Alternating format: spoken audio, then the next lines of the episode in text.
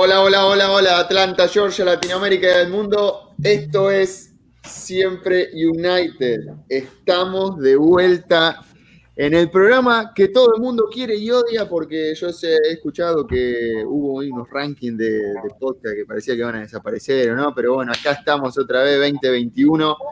Eh, panel de lujo, panel de lujo, más lujo que nunca porque la verdad me siento como, como una estrella de Hollywood en este momento. Eh, no sé cómo los tengo acá distribuidos, pero está acá mi amigo colombiano, Ronald Peña.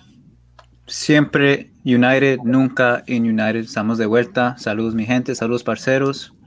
Espero que estén bien, que la pasaron bien este off-season y ya, estamos de vuelta. Me gusta, me gusta. Estuviste, estuvieron con ahí con parceros y con un par de cositas más, muy activos. Estuve ahí, lo estuve siguiendo en las Claro, redes. siempre, siempre. Los Siempre activos. Ahí síganos, parceros United y también siempre United, siempre UTD en todas las plataformas. Otro, otro que hay que seguirlo mucho y, tener, y tenerlo cerquita porque hace mucho, mucho quilombo. Eh, y aparte está, está sediento de quilombo porque no, no hubo fútbol, no hubo cancha, no hubo super section, no pudo tirar cerveza, no pudo hacer nada. Mi amigo, mi amigo, mi amigo el travieso, Miguelito, ¿cómo estás tanto tiempo? ¿Cómo estamos, mi gente? ¿Todo bien? De vuelta, de vuelta, papi. Ya estábamos con ganas. Con ganas. Hoy me pre- hoy preguntaste. Hoy ¿Ah? preguntaste, ¿hace cuánto hace que no grabábamos? Sí, ya hoy, hoy les preguntaba, que ya, ya como que los extrañaba. Entonces, poquito. Nosotros no. un poquito. Yo sé, yo sé, Luis- Luisito, pero no te preocupes. Yo, yo sé que los- más que nada el público que nos, nos, nos extrañaba mucho, nos, decían, nos hacían de muertos, pero no, aquí seguimos. Hierba mala nunca muere. Así que aquí estamos. Ahora, ¿a quién, a quién hay que seguir en las redes sociales? Oh, no, pero es que tiene tantas que, wow, es ¿A quién hay que seguir en las redes sociales? Con ustedes, damas y caballeros, les presento a mi amigo, el sabroso Vélez. Que hay, mi gente, los extrañaba. Yo sí los extrañaba y sé que me extrañaban a mí, a Miguel no. Y se las puso sencillita, mira, síganme aquí en esta, aquí. Espérate. Estamos todos, estamos todos recontractualizados, todos con nuestras redes ahí a la vista, así que hay, hay sorpresas, hay sorpresas, porque ahora no solamente que estamos en vivo, vamos a seguir estando en vivo todos los- todas las semanas, porque ahora va a haber fútbol para hablar, vamos a tener cositas para hablar, cosa que durante los últimos meses no tuvimos. ¡Oh! Damos la bienvenida a nuestro, a nuestro co, coco estelar, Michael Miranda, que está haciendo la Oh. vertical, parece. Ahí está el profe, ahí está el profe. Estuvimos unos muchachos. técnicos con Michael. Michael tiene un radio de la era de la guerra civil. Porque se oye mal. No, no, te pero por, lo menos te escuchamos, no como ahorita. No como ahorita, está bien. Bueno, ¿se ve o no se ve? Sí, sí, se ve. Sí, sí, sí, sí, Esto, esto es en vivo, muchachos. tiempo. Esto es. Se Esto ve es un programa en tiempo. vivo. Es lo Esto es importante. un programa en vivo. Eh, ¿Cómo andas, Michael? pues, estoy, estoy feliz. El Inter es más líder que nunca. Boca es campeón en Argentina. El Real Madrid en España. Bueno, sácamelo dale. La vida es buena. La vida es buena. Hasta. West Ham, hasta el- West, West Ham le está yendo Ham- bien. Sí. Y el West Ham peleando puestos europeos. No, boludo. Tengo Eh. miedo de que algo malo pase. Chofer, sácamelo, cho- chofer, sácamelo, por favor. Sí, no. A ver, muchachos. A Saludos. los difuntos del Barça en Champions. Bueno, está bien. Te estás ganando, te estás ganando una tarjeta roja en cualquier momento. Vuelve, vuelve la libreta con las multas, ¿eh? Vuelve la libreta con las Ah, me multas. alegro, me alegro, que, porque si no tenemos la multa entonces. Claro, bueno, siempre, siempre te las quieren dar a vos las multas. Programa de hoy, primer programa del 2021, estamos con todas las energías renovadas, eh, estamos sedientos de hablar de fútbol, sedientos de discutir, sedientos, sedientos de fútbol. Vamos a Búscamele hablando... agua a este muchacho que tiene mucha sed. ¿Cómo? Búscamele agua a este muchacho que tiene mucha sed. Tenemos, tenemos, estamos todos hidratados acá, perfecto. Eh, vamos a estar hablando de la nueva dirigencia del club. Tenemos un nuevo capitán, un nuevo jefe al mando. Eh, Nuevo timonel. una, una dirección totalmente diferente a la, a la que veníamos teniendo en el año 2020. Eh, vamos a estar hablando de los refuerzos que trajo este nuevo, este nuevo técnico que, que- que llega ahora al club. Eh, y vamos a estar conversando un poquitito también de lo que se viene a futuro, a corto plazo, ¿no? Vamos a tener un par de amistosos, vamos a tener eh, eh, el debut en la Conca Champion. eh, así que hay, hay bastante para hablar, hay bastante para hablar. Eh, ¿Alguien quiere, quiere agregar algo, mandar un saludo ahora antes de que arranquemos a hablar de fútbol? Eh, saludos a Dani que no pudo estar hoy, pero seguro va a estar en las Va a próximas estar semanas. sumándose seguramente. Sí, eso mismo. Miguel, que no se olviden de tu OnlyFans. No, No, sí, no, no- no, pero eso es para después. Esa es sorpresa, para más tarde. Bueno, mira, mira. Va- vámonos, muchachos, mejor. Vámonos, muchachos. Sí, eso. sí, mejor, mejor.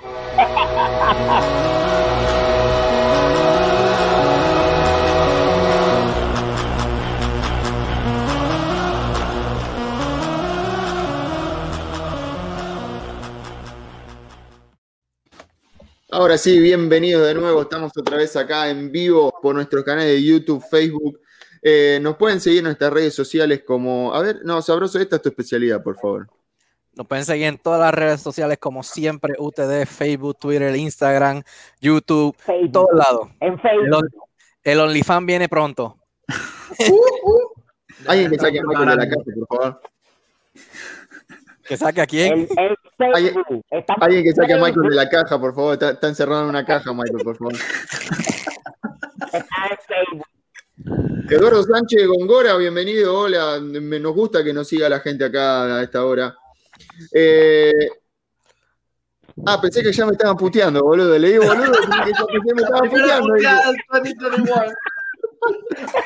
Eh, vamos a arrancar con lo primero que estuvimos charlando antes. Eh, Gabriel Heinze, ¿sí? Gabriel Heinze, nuevo técnico, nueva dirección, nuevas ideas.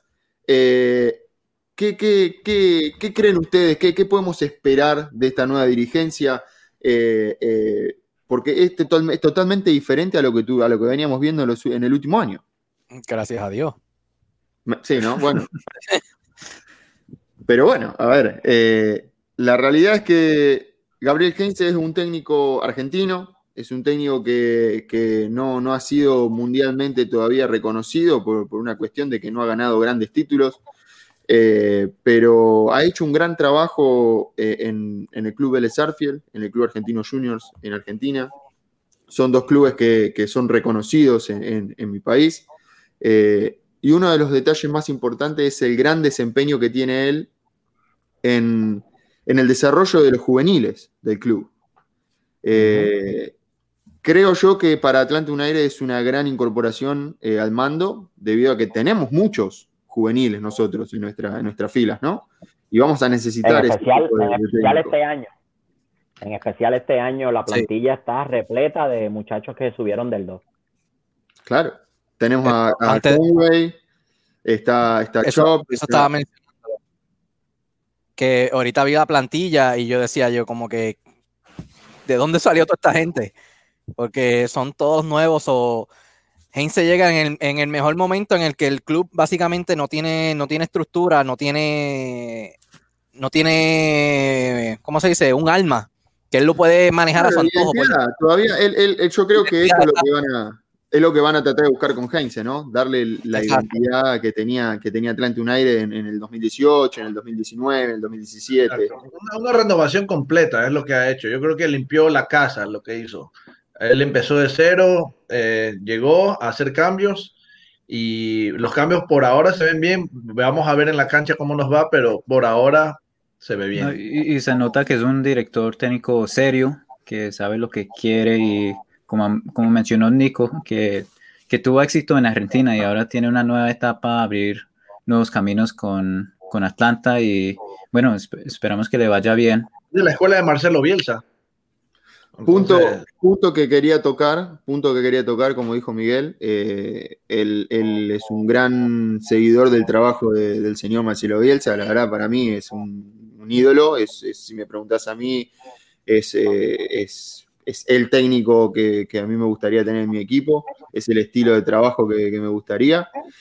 Eh, es un técnico, eh, Marcelo Bielsa y Heinze son técnicos que están en el detalle eh, los campeones, los equipos campeones, ganan por los detalles. Eh, Michael, vos debes saber bastante de esto, vos has trabajado con cuerpos técnicos y vos sabés lo que es eh, al momento de, de decir que, se habla de detalles, ¿no? Hablamos de cosas al puntillo. Bueno, Carlos Bocanegra lo expresó de manera puntual cuando le preguntan por primera vez acerca de Heinze.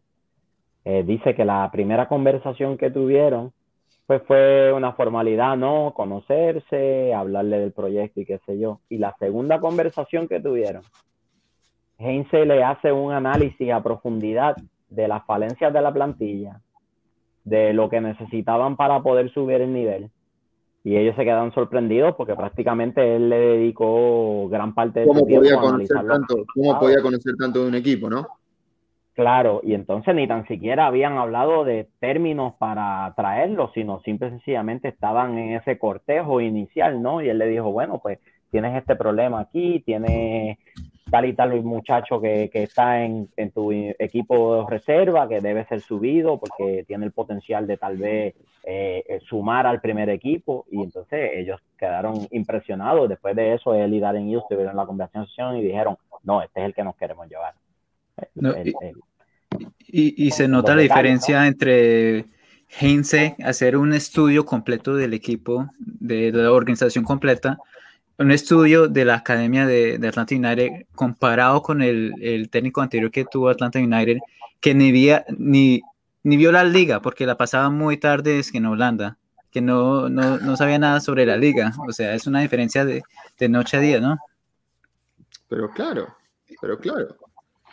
Eh, no solo eso, estamos hablando. hacer de, de, de, de lo, de, lo, de lo que es la escala salarial de Atlanta, de, la liga y de cómo eso entonces iba a influir en los jugadores que querían traer.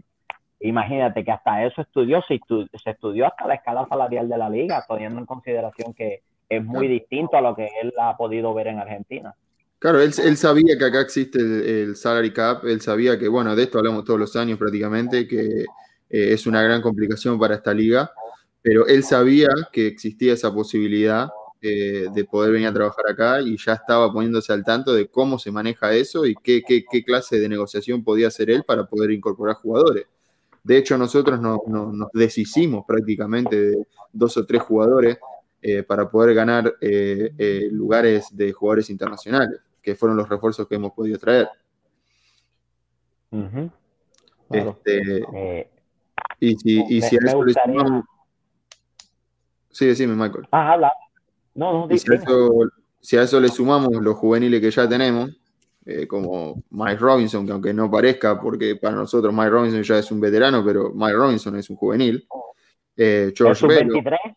claro, por eso mismo. George Velo, eh, ahora le sumamos a Conway arriba, Eric López, eh, que ya estaba desde el año pasado en la temporada con el Atlanta United 2, un chico de 20 años. o sea, son todos Efraín. Morales, 17 años. Santiago Sosa, Claro, esos ya Hernández. son refuerzos. Esos ya son Ah, refuerzos. Bueno, los que ya, sí, sí. Bueno, Eh, lo, que se, lo, que, lo, que, lo que estamos queriendo re- eh, remarcar con esto es el estudio que hace Gabriel Heinze acerca de los juveniles que ya estaban en el club. Yo creo que no muchos técnicos hacen ese tipo de, de trabajo. Yo creo que él no iba a saltar la pileta si no había agua. Y el mejor jugador Así del equipo, Jaime, nos dice Bruno Cubas. No es tan sí. juvenil. Saludos a Jaime, Dios igual. mío. Ese Bruno va- tenía que pegarle a Jaime de entrada, ¿no? Lo extrañaba desde noviembre que no le pegaba, ¿no? Eh, Lo que sí me extraña del acuerdo entre, entre Heinze y el club es que es un contrato de un año. Eh, eso me, me extrañó porque un, un, un, un dirigente de esa magnitud, con el potencial que tiene Heinze, porque no, no olvidemos que Heinze está empezando su carrera como entrenador, yo pensaría que tú le quieres dar por lo menos dos años, tres años de contrato para ver el proyecto a, a largo plazo. Eso Y me ahí- extrañó. Ahí ya entramos en, en aguas tenebrosas, porque ahí yo ya tengo que decirte lo que yo creo y, y no sé si, si está, está Yo creo bien. que vamos, vamos por la misma página, Nico. Yo creo, yo creo que como metieron la pata con el anterior, de darle cuatro años de lleno sin saber lo que iba a ofrecer, pues no quisieron cometer el mismo error dos veces. que yo no creo eso. Yo creo que es al revés. Yo creo que Gabriel Gabriel Heinze sabe lo que pasó en este club, sabe la dirigencia que hay y no se quiere, no se quiere comer la galletita de quedarse clavado cuatro años o tener que ser él el que renuncia a su contrato por no cumplimiento de, los- de lo que él pide. Las cláusulas, exacto. Así es. Eso Eh, mismo es. A ver, Eso mismo, Dejemos algo claro. Dejemos algo en claro. Cuando un técnico firma un contrato, en el contrato no dice, mirá, yo, vos me vas a contratar este jugador, este jugador y este jugador. No dice eso el contrato. El contrato dice los, los objetivos que vos tenés que cumplir y la clase de trabajo que vos vas a hacer. Después está que cuando vos llegás, pedís los jugadores que querés y ahí los dirigentes te dicen, ah, mira, yo este no te lo puedo traer, te traigo a este, como hicieron con, con el año pasado. Yo quiero traer a, no sé, a, a- a- no se me ocurre, a ver, no, eh, ¿cómo llamaba este chico el que jugaba en el medio? Arzamendia. Yo quiero traer a Arzamendia que jugaba de lateral por izquierda. Y me trajeron a, a, un pibito que, de Brasil y después trajeron, trajeron a. Claro, ¿me No, entendés? a Roseto, a Roseto, trajeron a Roseto. Claro, pero querían, ¿cómo llamaba este chico, el paraguayo que jugaba en, eh, en Villasanti. Libertad? En Cerro, en Cerro Porteño. Villasanti, ¿no? Villasanti. Que, que el objetivo era Villasanti y Arzamendia. Eran los dos jugadores, eran los dos jugadores objetivos que había que traer a toda costa para poder reforzar el, el- el plantel. Y no se cumplieron esos, esos refuerzos. Vino Murroni y vino. Claro, ¿me entendés? Lo que- o sea, se entiende lo que digo, ¿no? Heinze llegó. Sí, sí, sí. Y yo creo que Heinze puso las cosas bien claras de entrada. Si yo voy a firmar este contrato y yo voy a ser el técnico de Atlanta United, yo voy a elegir los jugadores que quiero y creo que hasta ahora se viene demostrando que él eligió los jugadores que quiere. Creo que el único caso fue el de Gianetti, que bueno, no se cumplió por una cuestión médica. Cosa que también me Veo, pareció- veo, la, veo la mano de Heinze en, en casi todas las contrataciones, si no en todas las Sí, contrataciones. sí, yo, yo creo que esto es 100% trabajo del director técnico y del estudio del director técnico. Estoy de acuerdo. Porque- ¿Y, y, y quién, quién mejor que él en la dirigencia de Atlanta conoce el fútbol argentino? ¿Él? Es que, que, que quede claro, ¿no? En la temporada pasada yo lo dije, el técnico es el que tiene que elegir los jugadores y los dirigentes son los que lo tienen que ir a negociar. Si no lo pudiste negociar, no lo pudiste ganar, bueno, preguntarle al técnico qué otro jugador quiere. Eso fue lo que nunca pasó acá en Atlanta. Entonces yo por eso ahora creo que esto es totalmente eh, eh, trabajo del cuerpo técnico. O sea, estás hablando de que dejaron que Carlos Bocanegra armara el equipo y hizo un desastre. Eso es lo que estás diciendo. Oh, perdón, eso lo estoy diciendo yo. No pongo palabras en mi boca porque después dicen que yo, después dicen que yo odio y que solamente soy negativo y que no es así. A ver, las cosas como son. Sal- saludos a Charlie Blackmouth. A ver ahora. en cualquier otro país del mundo lo hubiesen votado para el carajo, pero esto es la MLS aquí. Hablando, hablando un poquito de, lo, de las decisiones del cuerpo técnico y de la, de la búsqueda de jugadores que ha hecho, tenemos refuerzos este año, ¿sí? El equipo cambió la cara totalmente, se han ido caras conocidas, han llegado caras nuevas. Eh, para empezar, podemos empezar desde la línea del fondo para arriba. Eh, línea defensiva totalmente, prácticamente nueva. Eh, a George Velo y a Miles Robinson se va a estar sumando eh, De Jong. Este, Ah, Alex este, de Jong. este Alex De Alex Jong, de Jong. Eh, proveniente de, de Orlando City. eh, por, lo que, por, lo que he podido, eh, por, por lo que he podido ver, ha jugado en la Liga de Suecia, es donde tuvo su, su- la mayoría, digamos, su mejor parte de su carrera, donde más partidos disputó eh, y más Ujú. competencias tuvo. Eh, y después se ha sumado Ronald, eh, Ronald Hernández ¿Ah? por, por Ah. Ronald De la Aberdeen. De- bueno, A Eh, préstamo de la Escocia. Hay que ver, hay que ver, yo a este chico no lo he visto jugar nunca, a De Jong no lo he visto jugar nunca. Eh, la realidad es que eh, son dos jugadores que son extraños para nosotros, eh, así que hay que ver cómo responden a la, a la presión y a la, a la altura de, de un club como Atlanta United, ¿no? Yo me acuerdo de De Jong cuando jugaba en el Pittsburgh Riverhounds. Pero lo vi jugar ¿Quieres poco, me pareció. Es de es USL, no me acuerdo si es USL 2 o la 1. Este, me parecía cumplidor, pero en aquel entonces era un pibito, tenía, qué sé yo, 19 años. Tiene un físico impresionante. es- es- es grande. Salió con eco. Es re impresionante el físico, salió con eco. Este, Eh, también este, sumaron a Efraín Morales de las inferiores, se lo trajeron del 2, 17 años. Y obviamente cuentan con George Campbell. Este, creo que Heinz se lo tiene en consideración a Campbell como un proyecto. Y la última bomba, la última bomba, eh, Alan Franco, parece que ya está confirmado. Eh, estaría viajando para acá, para Atlanta, supuestamente en estos Ya días. llegó, llegó hoy. Llegó Claro, hoy. eh, así Llegó que ya hoy. estaría sumándose a- prácticamente al plantel. Eh, yo creo que es un gran refuerzo. La verdad, creo que es un gran refuerzo. Este, Necesario. eh, mira, yo- ese, es un jugador que yo he visto jugar. Ese es un jugador que yo he visto jugar. Es un defensor fuerte, defensor fuerte, rápido, eh, eh, buen toque. Pues, ti- tiene la capacidad de poder jugar por la banda.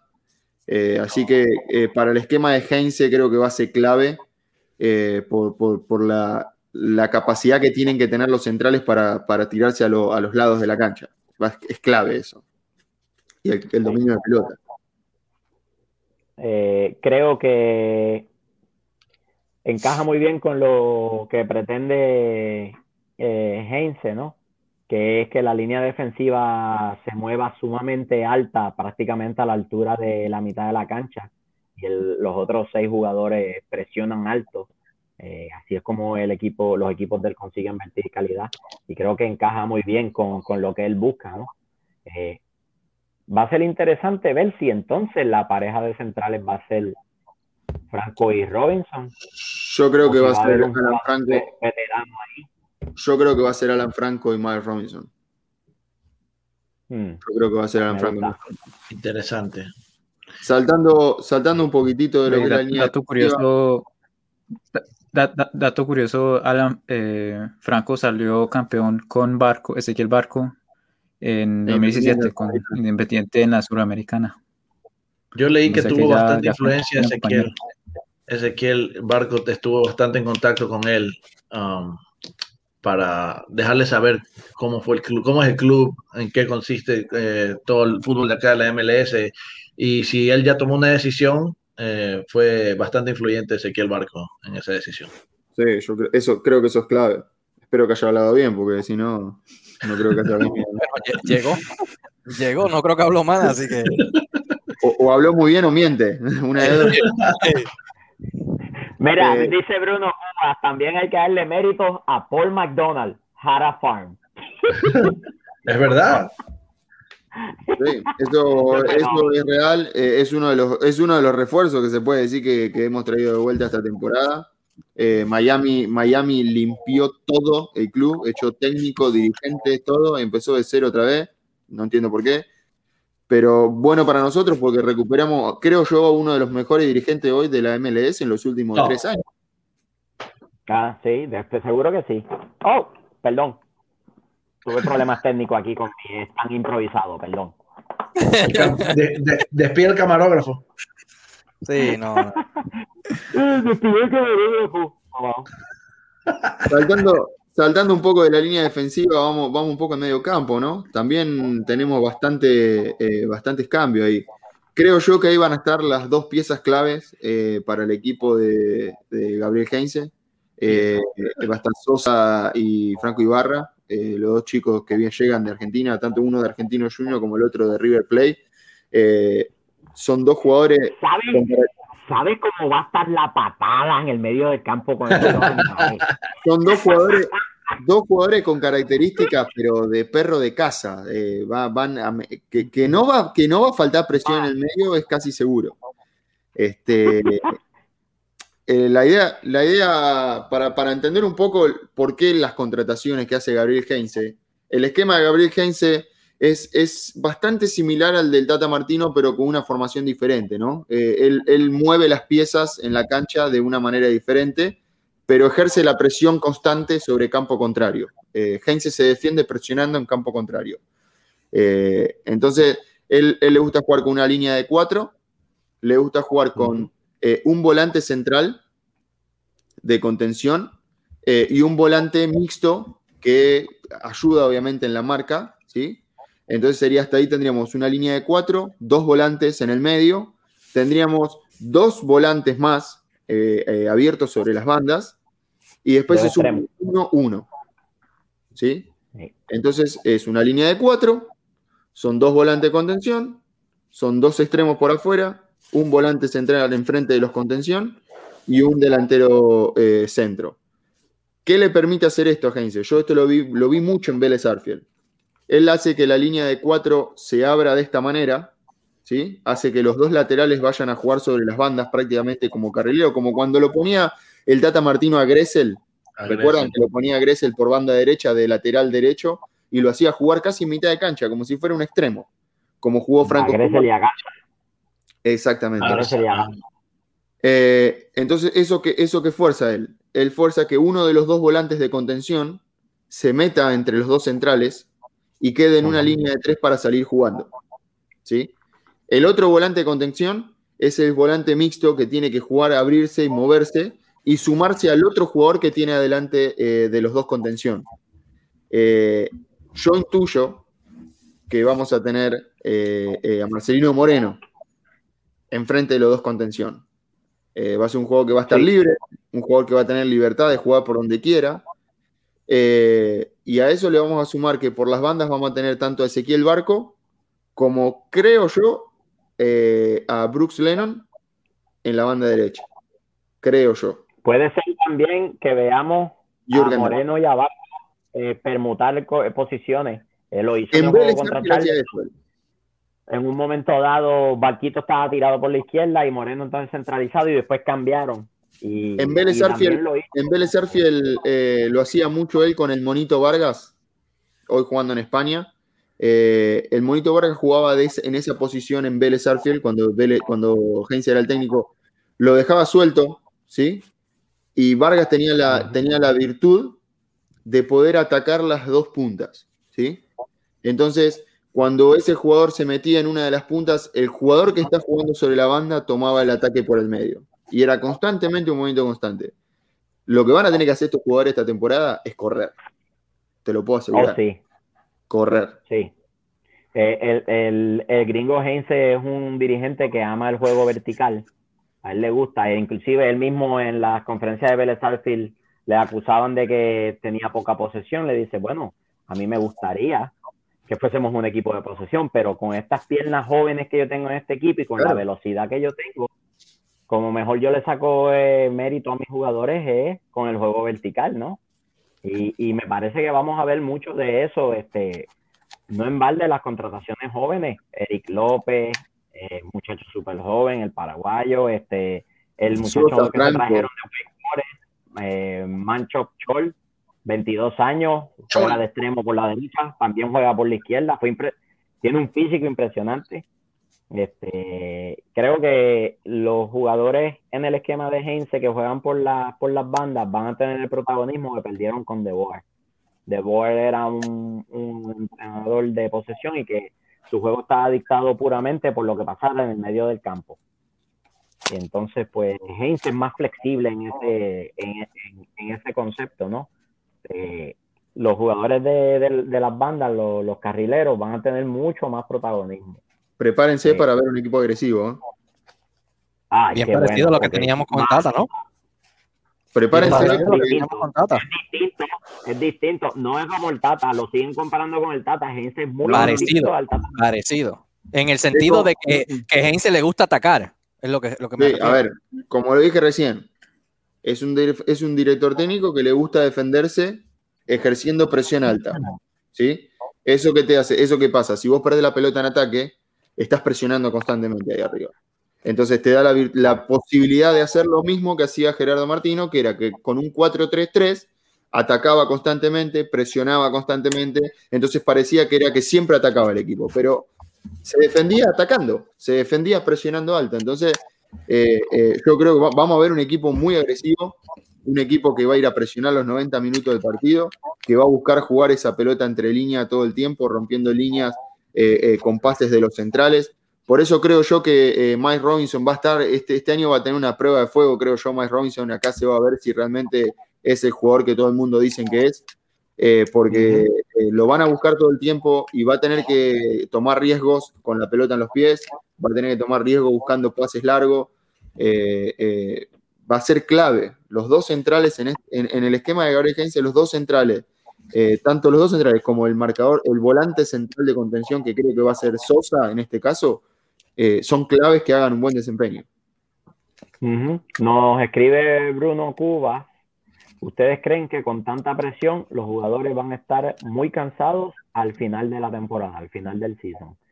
Todo eso se va a decidir en estos meses con el trabajo precompetitivo, pero sí es una realidad. Los equipos de Heinze, cuando les llega el desgaste en las últimas etapas de los partidos, sufren un poco precisamente porque están presionando todo el, todo el partido. ¿no? Y ya que de por sí esta liga, esta liga de desgaste por la cantidad de partidos que tiene. La ventaja que tiene Atlanta este año es que el itinerario no está tan compactado como lo estuvo el año pasado. Hay muchos más días entre partidos. El año pasado fue una locura. Los equipos estaban jugando cada tres días sin parar. A- acá lo que he visto del itinerario es un Bueno, itinerario. Iban a jugar cada tres días. Iban a jugar cada tres días. Y llegó el virus. Así que Yo creo, yo creo que esta temporada no vamos a tener problemas físicos. Sí, tienes razón, tienes razón. Este, él, él gusta mucho del, des- del desequilibrio y del sacrificio de los jugadores a la hora de marcar, precisamente en los partidos que, que se pueden ver de Vélez, tan pronto, inclusive desde el- la patada Marcan los inicial, 11. Marcan los los 11. delanteros van corriendo hasta la, hasta la línea defensiva, porque casi siempre tú quieres limpiar la pelota hasta la línea defensiva para poder salir jugando. Si, si presión Helmer, saludos, Helmer. No hay sorteo hoy. Elmer, tranquilo, apareció sorteo. Ok. nada más sorteo. Él no, puede participar en ningún sorteo. Eh, si analizás fuerte el juego, si analizás fuerte el juego de Heinze, eh, en Vélez Arfield, eh, un- una de las estadísticas más altas que él tiene es gol tras recuperación de un delantero. Mucho, mucho. Casi 60% de los goles de Vélez en la última temporada de Heinze vinieron tras la recuperación de la pelota de un delantero. Y eso lo vimos en el, en el partido amistoso frente a Charleston. 90% de los goles de, de Atlanta, que Atlanta marcó eran porque un jugador delantero forzó un- una recuperación y, y ahí listo, marcaron el gol. Y aunque no puede, uno no puede depender mucho de los resultados pues, finales, pero se ve la función del, del sistema de, de Heinz. Obviamente toma, toma tiempo como todo. A ver, cuando vino Frank de Boer dijimos que había que esperar a ver que él eh, pueda eh, eh, aceitar un poco su, su- forma de jugar. Eh, cuando vino después Stephen Glass también lo mismo. Ahora viene un coach nuevo, una idea totalmente diferente.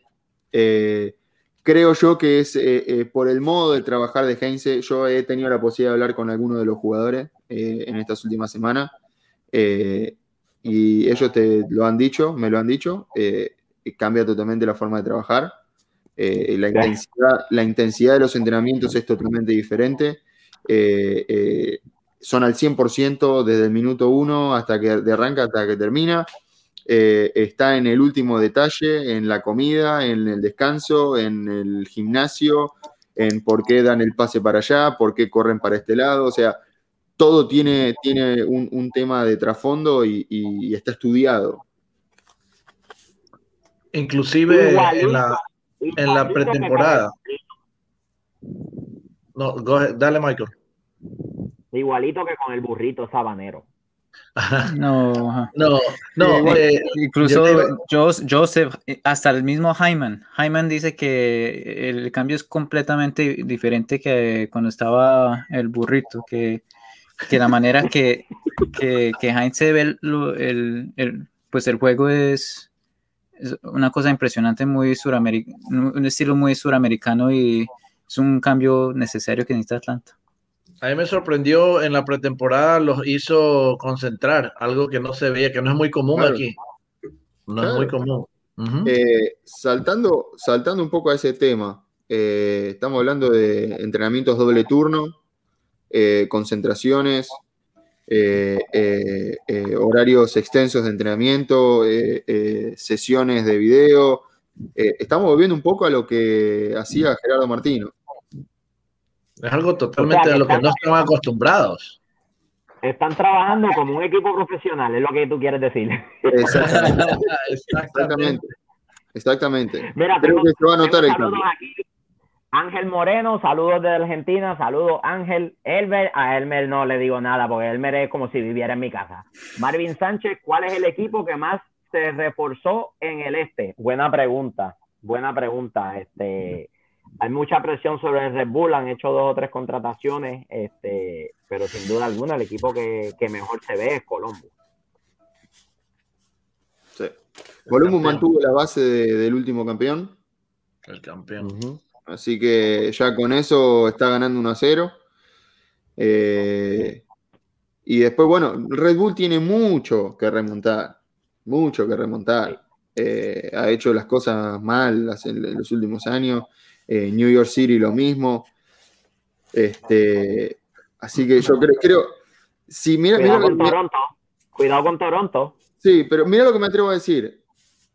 Creo que Atlanta United es uno de los que mejores se reforzó este año.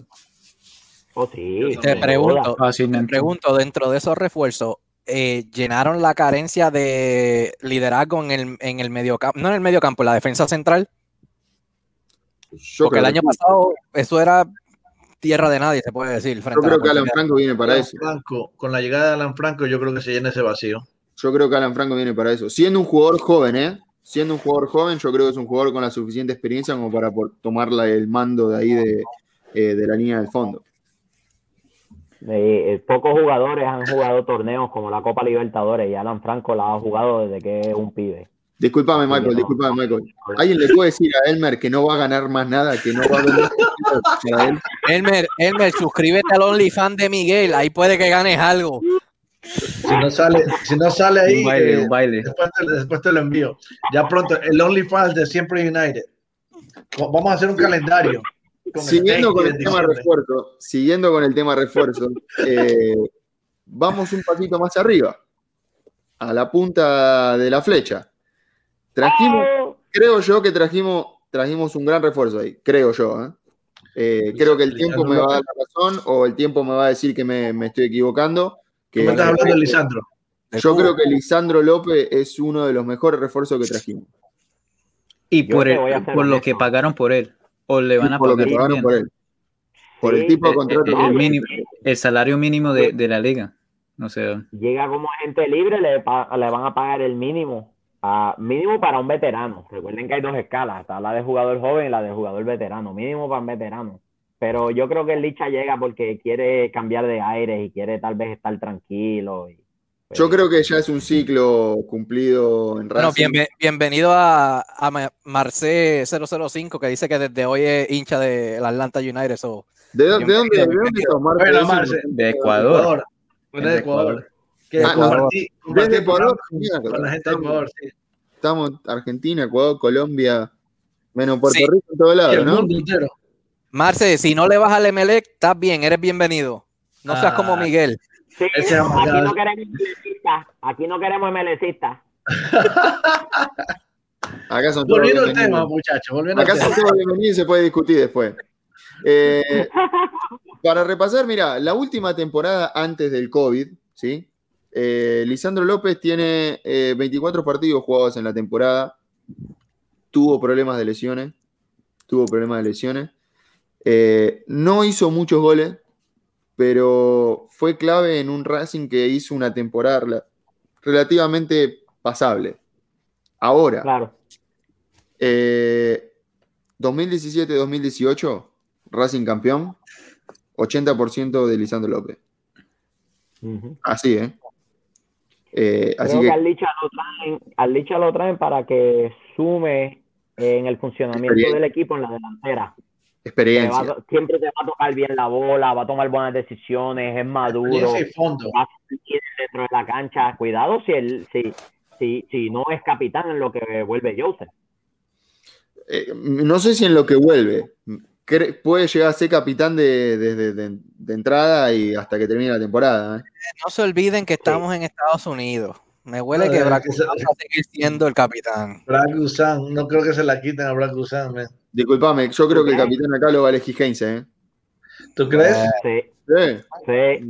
trompada, No lo sé. No sé. cinta, esa cinta no se la quitan, no se la quitan a, a Yo Gusán. estoy no. entre Bracuzán o Jaime. ¿eh? Se abren, se abren las apuestas, señores. Bracuzán o Jaime. Se abren las apuestas, señores.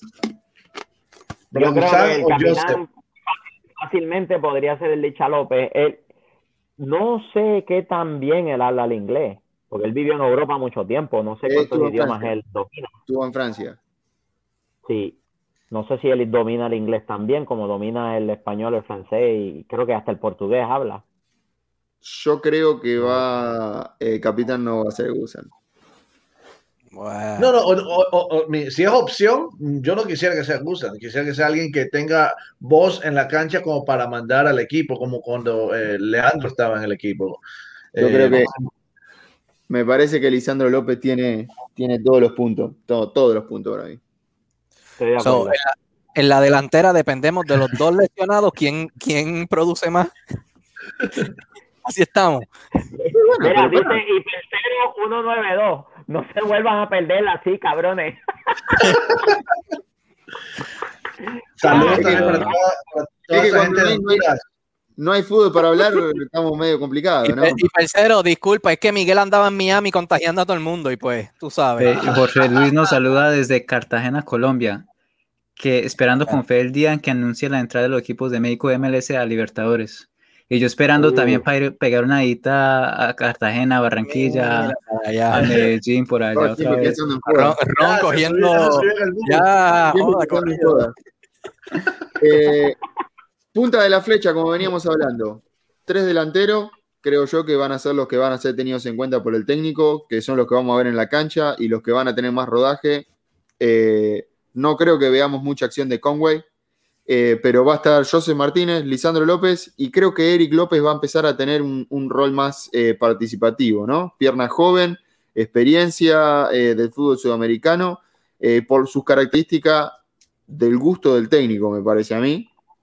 Así que importante haber recuperado a Joseph, que todavía no, no, no, no, le, hemos podido visto jugar, Ujú. Pero No, no jugó mal el otro día, los 30 minutos que jugó no jugó mal. Obviamente está volviendo, ¿no? Está un poquito a Claro, tiempo, pero se lo ve un poco lento Sí. todavía, se lo ve un poco fuera de, ritmo, pero creo que es clave el hecho de que vuelva a tocar la pelota y, y- y le dé la confianza, ¿no? Eso Sí, es clave. él- ahora, le- ahora mismo él debe estar llega- pasando, él debe estar pasando el aspecto psicológico de que si le doy, cuán fuerte le puedo dar para no lesionarme otra vez. Y está como que tanteando. Claro. Iván, Claro, sí. yo te digo, ¿eh? Me parece que, que está haciendo un trabajo, como dijiste vos, ¿eh? está haciendo un trabajo de la cabeza para volver más fuerte que antes, porque creo yo que le Claro. quedó la espina de, de la última eh, final que perdimos y creo que él, muy en el fondo, creo que un poco se siente responsable, me parece. Sí, podría Cierto. ser. Podría ser. Es mi Ah, pero entender, hubo mi un entender. Hubo un destello, hubo un destello del, del viejo Joseph, le llega la pelota y él pivotea, se la abre a, creo que es a Mulreiner que estaba por la derecha, y Mulreiner le tira una, un- una bolita bombeadita y en el bounce le pega de primera y casi la mete al ángulo. Ah, como, como cuando jugaba con, como cuando con capitán Bruno Cubas, te puedes ir del chat, por favor. Ay, mi madre. Bloquéenmelo, bloquéenmelo. Multa, multa, dale una multa. La primera multa del, del 2021, Bruno Cuba. Hablando de Murroni, hablando de Murroni, creo que va a ser un juego que va a empezar a tener protagonismo con el, eh, con el estilo de juego de Heinze. Todos los extremos van a tener más protagonismo. Es un juego muy rápido. Es un juego muy rápido, es habilidoso en lo que mostró en el, en- en- desde que llegó acá al club. Eh, no lo beneficiaba la forma de jugar de Atlanta United, claramente no lo beneficiaba la forma de jugar de Frank de Boer. Eh, pero cuando Stephen Glass lo tiraba sobre la banda izquierda, allá de extremo, eh, hizo un- tiene unas cositas, ¿eh? Ojo. Con Heinze, Tiene, tiene, sí, tiene sus cosas. con Tiene Heinze eh, empujándolo de atrás, diciéndole lo que tiene que hacer, porque yo noté- he notado mucho que Murroni tiene, el gran problema que tiene es que ha- mala toma de decisiones. Cuando tiene que encarar, tira el centro, cuando tiene que tirar el centro, encara. Creo que Gabriel Gense, solucionando eso y, y trabajando sobre eso con él, Cuando tira el centro no atina, pero ajá, continuamos. bueno, pero por eso, a ver, ojo, por eso, si empieza a tomar buenas decisiones, es un juego muy rápido, es muy rápido, es habilidoso con los pies y puede llegar a desequilibrar y generar algo importante en la formación de Gabriel Heinze. Aquí para tirar centro está Hay Jürgen Jürgen Damm es el de hay los tres- centros. Hay tres jugadores que se van a beneficiar del esquema de Gabriel Heinze. Brooks Lennon, eh, Mulroney y Jürgen Damm. Esos tres jugadores van a tomar mucho protagonismo porque el esquema está apto para jugadores veloces por la parte de afuera. Yo quiero ver- no, no le dan miedo al, al mano a mano. Claro, es que es lo que, es lo que La- necesita Heinze. Heinze necesita jugadores que fuercen el mano a mano, que fuercen el ida, que obliguen al otro equipo a retroceder, a preocuparse por, por contener en lugar de, de- de poder atacar. Eh, jugadores, la, la gran duda que puedo llegar a tener es quién va a jugar de, de lateral izquierdo y quién va a jugar de, de extremo por derecha. Eh, porque, a ver, eh, el venezolano eh, eh, eh, Hernández que, vi- que llega ahora es un lateral por derecha. Brooks Mike. Lennon, Mikey Ambrose regresó del Inter. A Mikey Ambrose lo puedes poner por izquierda. claro, pero Mike- yo creo que Mike, Michael Ambro- Mikey Ambrose va a jugar por izquierda. Ajá. Yo creo que él viene para hacer reemplazo de Velo, creo, o suplente ahí en el caso de que necesite un jugador. Eh, Claro. Por características, Velo va a ser el lateral por izquierda porque es lo Sí. que necesita. Ajá. Eh, la duda mía es si, si va a jugar Brooks Lennon o va a jugar Hernández. Ronald Hernández tiene características similares a la de Brooks Lennon. Va, viene, hace, hace la banda completa. Brooks Lennon para mí fue de lo más parejo en la temporada pasada. eh, y, y creo que es un jugador que, que- que es interesante. Yo lo dije, es uno de los mejores proyectos, es uno de los mejores prospectos que contrató Bocanera de que, de que está en el club. Sí. Si no es el único. Me, me, me parece que Lennon hoy es el titular y Hernández entonces tiene que llegar a lucharla, ¿no? Y dependiendo de lo que él demuestre, pues tal vez entre en la consideración, pero Hablando, hablando de que Jürgen Damm jugar sobre la derecha. Sobre la derecha como extremo. Y, y Sin Lennon tener de que Jürgen va a ser el que juegue por derecha. el marcador de punta derecho. Digo, ¿No crees, ver ¿no crees vos la que idea del, la idea del, del, del gringo es entonces en vez de jugar con un extremo eh, natural, que él juegue con los extremos invertidos como lo tiene este, acostumbrado a hacer, que los extremos que son diestros juegan por la izquierda, por la izquierda. jueguen por la derecha. Entonces ahí la conversación es que Jürgen Damm no necesita entonces centrar la pelota porque lo que el gringo quiere son las corridas interiores, ¿no? Bueno, lo que más que, más que el, desborde, mira lo que te digo, eh, en la forma de jugar de Heinze, más que en el desborde por, el, por la parte exterior de la cancha, él busca mucho la conexión con los internos. O sea, en este caso, ¿no? Vamos a poner un ejemplo, un hipotético caso. Tenemos una línea de cuatro, Velo, eh, Mike Robinson, Alan Franco, eh, eh, Brooks Lennon. Ibarra y Sosa en el medio, Marcelino Moreno adelante de Ibarra y Sosa, Sí. banda izquierda Barco, banda derecha Jürgen Damm, Joseph Martínez de 9, ¿sí? Ese es el once ideal. Ujú. Ese sería el 11 que yo creo que va a parar de entrada. Puede que en los entrenamientos él esté viendo algo diferente y aparezca algún nombre diferente, pero yo creo que ese va a ser eh, por nombre, así a grosso modo, por nombre, eh, eh, el 11 que puede llegar a entrar a la cancha. Lo que busca gente todo el tiempo es que Marcelino Moreno, ¿sí? Ataque las dos puntas. Por ejemplo, si nosotros estamos atacando y Marcelino Moreno tiene ganas de correr para la izquierda, que Barco, que es el que está jugando sobre la izquierda, ataca el interior. Entonces hace, ese- hace, hace esa rotación constante, entonces constantemente obliga a, a la, a la línea defensiva a tener la duda de me meto para adentro, me quedo para afuera, fuerza todo el tiempo los cambios de marca, entonces fuerza todo el tiempo los, ma- los malentendimientos de los defensores. Les crea la duda. Claro, sí, porque las marcas tienen que permutar y si no lo hacen, entonces se crea el espacio en el que nadie está ahí. Ese- esa, es la, la clave, la clave, Nico, la- clave. mencionaste que Joseph de punta, Joseph está saliendo de la lesión, todavía no se puede decir que esté el 100%. ¿Tú crees que eh, Heinze confía en él para cuando vaya a, a jugar un partido, por ejemplo, como de Conca Champion? Sí. Va Lisandro, para mí va Lisandro. Yo creo que empieza Lisandro. Yo creo que Para va mí va a arrancar Lisandro. jugando Lisandro López igual. Para mí va a arrancar jugando Lisandro López. Pero, pero en cuanto José Martínez esté al 100%, eh, a ver, la única forma de que Lisandro López entre y no salga más es que Lisandro López entre, la rompa toda y diga, bueno, listo. Hasta que Lisandro empiece a jugar mal, vas a esperar afuera. Pero teniendo un jugador como Joseph Martínez, yo creo que José Martínez va a tener la chance de decir, bueno, toma, Claro. vas, a arrancar vos siendo el 9 titular. Después, si jugás mal, te van a comer los tobillos. Eric López, para mí, Eric López va a tener grandes, grandes, grandes, va a tener chance. Oportunidades, yo creo, yo Sí. creo que sí también. Sí. ¿Con, Y hasta- con quién, y con hasta quién vamos por en la ahí- Conca Champions? Y hasta por ahí jugando por las bandas.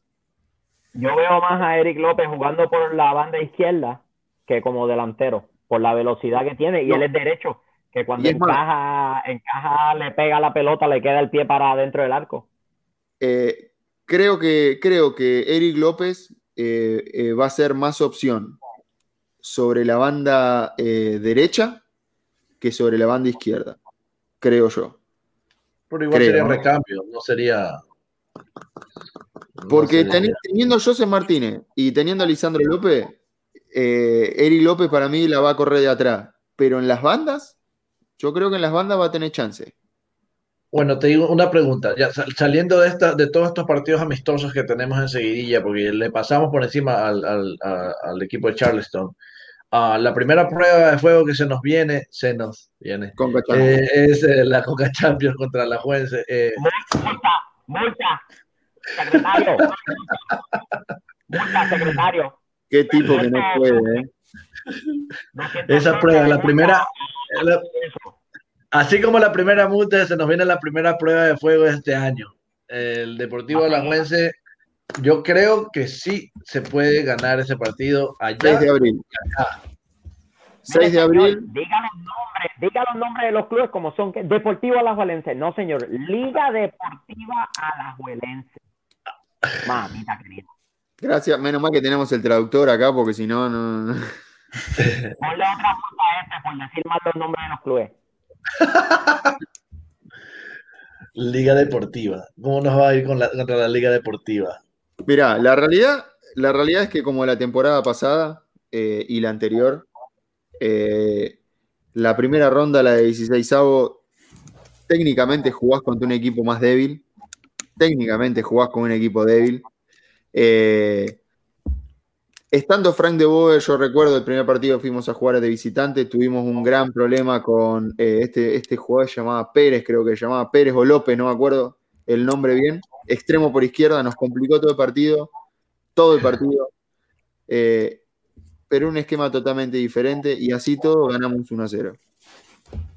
Eh, así que yo creo que con este esquema que va a plantear Heinze, con los nuevos nombres que trae Heinze, con la, el lavado de cara, el lavado de cabeza, porque también influye mucho la, la motivación. Contra el Motagua, sufrimos.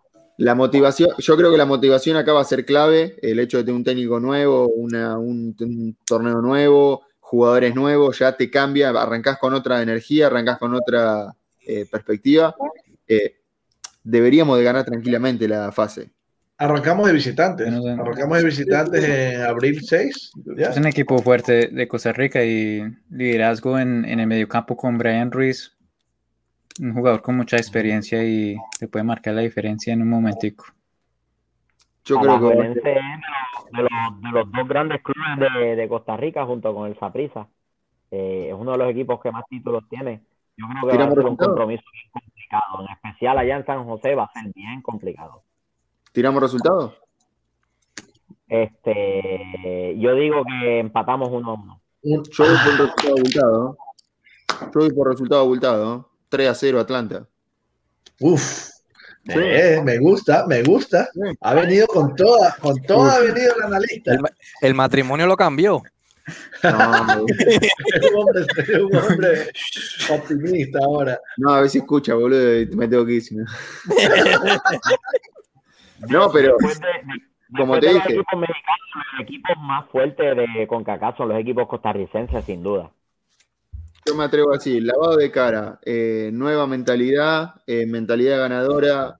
Yo creo que va, va, va a ir a tratar de atacar, va a tratar de jugar un partido sin respeto, nada de, de esperar, nada de ver qué van a hacer, va a ir a atacar y por el estilo de juego de Heinze es, es un 3 a 0 para mí. Uf, Yo digo un ellos 2 una a vez- 1. Yo voy, yo voy como Elmer, pero perdiendo. 2 a 1 perdemos. Qué hijo de puta. yo, yo, mi, mi razón para el empate y, estoy tratando de ser optimista con lo del empate, ¿no? Es porque, una vez más, eh, el itinerario de la MLS pone a los equipos de MLS en desventaja en, torneos internacionales porque todo el mundo está a toda máquina en sus ligas eh, locales y nosotros estamos empezando. Yo no sé hasta cuándo no se van a dar cuenta de que no importa qué tanto se trabaje, si no se cambia lo del itinerario, no vamos a poder competir con los equipos de México nunca. No, la diferencia está en, la- en la- en- en- en el tamaño de las plantillas. Eh, nosotros, yo recuerdo cuando jugamos con el América, América vino a jugar acá con un 3 a 0 a favor y vino con un equipo totalmente suplente que es titular en cualquier equipo.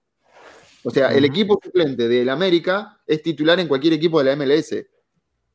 Así es. Entonces, Eh, si vos le puedas descanso a tus 11 titulares, le puedas descanso a tus 11 titulares, trayendo otros 11 titulares, me parece que ha- hay un, una cuestión de, de desigualdad en- entre las ligas, ¿no?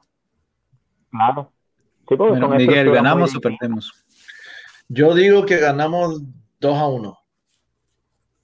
Te copiaste de Elmer, pero anyway. Bueno, yo que más a- a uno. Mira, yo que más pa- pa- Ah, perdón, habla este. No, agre, agre, Marco. Yo ahorita digo lo mío. Este, nada, aquí nos escriben unos cuantos de los muchachines. Este, Marvin Sánchez nos dice 2 a 0 Atlanta. Elmer Benjíbar nos dice 2 a 1 Atlanta. Bruno Cubas nos dice 0 a 0. Yo, Estoy- yo sí digo, eh, eh, yo que más atiné el año pasado, yo que más atiné el año pasado de todo este grupo, digo que perdemos un 2-0, pero le damos la vuelta acá en casa. Uf, Ok, no sé. ya, ¿por qué no? Porque Está la última vez que viajamos mal. a Costa Rica, la última vez que viajamos a Costa Rica era ante Herediano, Atlanta era equipo campeón y perdimos 3-1. 3 a 1, así fue. 3 a 1. Nico, yo digo, yo digo que, per- yo digo que perdemos, Nico, porque es el primer partido. La pretemporada del Atlanta siempre es una pretemporada de mierda, no es con equipos competitivos. Es diferente. Es pretemporada diferente. La pretemporada que estamos haciendo No es es diferente. ningún equipo significativo, Miguel. O sea, no, porque no, no, hay, no hay un equipo disponible, porque todos, como dijo Michael ahorita, están jugando su temporada regular ya, que no van a sacar ese equipo para venirte a jugar un, un amistoso contigo para que tú entrenes. So, no es ningún equipo competitivo. O sea, Sí, es verdad. es el primer partido que nos va a tocar, no van a estar acoplados, un equipo básicamente totalmente nuevo y no, no, no me va a ser, va a ser un, un partido más de prueba para Heinze ver qué es lo que tiene que, que ajustar, aunque vale muchísimo el partido, pero pues le va a tocar ajustarse en ese partido y yo digo, por eso digo que perdemos. So, Está bien, pero Eso, como dice, como dice Bruno Cubas, que no hay química todavía entre los jugadores. Eh. Saludos a mira, FN, que dice vamos Boca, bien FN, bien. Marvin. Sánchez Oh, dice las contrataciones, incluyendo a Heinze, que rechazó a equipos europeos, demuestra que el Atlanta United es uno de los más grandes de la MLS en solo poco tiempo. Estamos de acuerdo en eso. Y Mira. Alex R nos pone, dale de regreso. Eh, mirá, yo te puedo decir en, en cuanto ahí lo que, lo que estaban comentando sobre la química. eh, la química no se gana con partidos, se gana con entrenamientos. Así que si vos generás una buena química en los entrenamientos, un buen funcionamiento, eh, eh, Pero, pero- pero ¿cuántos llevan entrenando juntos? Como tres semanas, no más. Y pero a ver, eh, en el mundial entrenan menos y van y juegan, juegan un mundial. Ah, pero todo, todo- Eh, no, puede ser la comparación. esa Bueno. comparación. Pero todo a su altura. A ver, en Costa Rica tenés 12, 13. ¿Cuántos cuánto equipos tenés en Costa Rica? Eh, son una liga de 12 equipos y hay solamente tres equipos nada más que valen la pena, que, que llegan a jugar siempre. la- los mismos tres equipos siempre llegan a jugar la- la- los torneos internacionales. ¿Qué, qué- qué clase de competencia pueden llegar a sumar? Con más razón, entonces tienen una ventaja. ¿Qué Con más ventaja? razón tienen una ventaja. Tienen la No tienen ventaja ya competencia. Pero Ya no tienen- tienen pero ya competencia. tienen un rodaje, ya tienen un rodaje, ya, ya están prácticamente funcionando todos los cilindros y nosotros estamos empezando, que es la gran desventaja que yo veo, no en cuestiones de la plantilla, yo creo que en cuestiones de la plantilla están parejos Yo no creo que- los equipos están por encima de ellos, Pero en No cuestiones de excusa. tal vez como los jugadores están acoplados y eso, Mira, obviamente ellos tienen ventaja sobre nosotros. yo no sé si acá, acá nos están poniendo, el mensaje nos están poniendo que la, la cultura crea la química. Yo no sé si, si estoy entendiendo bien lo que él quiere decir, pero lo que yo interpreto es algo parecido. Eh, yo creo que teniendo un técnico argentino, con jugadores argentinos en las piezas clave y con jugadores que los que no son argentinos se contagian de esos jugadores, no porque sean argentinos, sino hablo porque son todos sudamericanos y tienen esa mentalidad de jugar, la química se hace sola, entrenando. Y cuando entras a la cancha con jugadores con esa mentalidad, es para ganar. Y me parece que Atlanta va por ese camino. Me parece a La, mí. men- la mentalidad en Atlanta ha cambiado, así que yo quiero. Bueno, yo- yo Eso, estoy seguro lo, que seguimos, ganar. lo seguimos hablando la semana que viene, mi gente. Sí, porque Así que, ¿tienen para- algún saludo? para- Mira, Sí. volvió el 20, mira, volvió el 2021 y volvió el bueno. Bueno, No movió nunca más Sabe. ese programa. No movió nunca. No, no, lo que funciona, lo que funciona no se cambia, papá. Así que vamos a darle. Muchachos, Mira, eh, Este es el mejor, el mejor, el mejor este comentario de toda la noche. Jorge Luis Pacheco nos pone, este año Jürgen Damm justifica los dos conos y el balón que pagaron por él. todavía, está- todavía están esperando que le. Saludos, saludos, mi gente, saludos. ¿Tienen saludos? Saludos, saludos, chicos, empiecen. Eh, bueno, yo aprovecho, quiero mandar un saludo para mi mamá, mi papá en Argentina, que hace ya bastante que no, que no nos veía en el programa. Eh, para mi hermano en, en Miami allá le deseo la mejor suerte, que pierdan con Atlanta United, lo único.